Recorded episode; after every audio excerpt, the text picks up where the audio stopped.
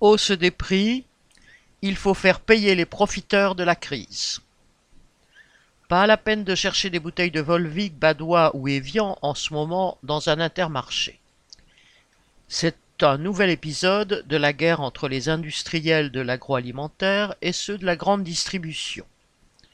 Danone affirme que ses coûts de production ont augmenté de 20 à 25% et qu'il ne s'en sortira pas sans une hausse de 12% de ses produits, notamment les bouteilles d'eau minérale.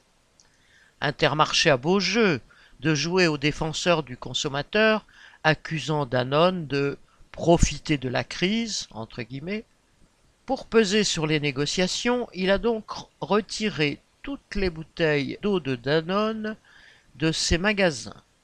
Indigné, le PDG de Danone a rappelé que les négociations sur les prix devaient rester secrètes. Il en va de même pour bien d'autres produits. Le lait, par exemple, objet actuellement de semblables tractations, pourrait se vendre dans les rayons à plus d'un euro le litre.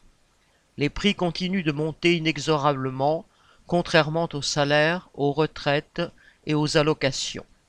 Que ce soit les producteurs ou les distributeurs qui empochent les profits, pour les travailleurs, le résultat est le même. Ce sont eux qui payent au bout du compte. Face à ces requins, les travailleurs doivent eux aussi défendre leurs propres intérêts et refuser de voir leurs conditions de vie reculer.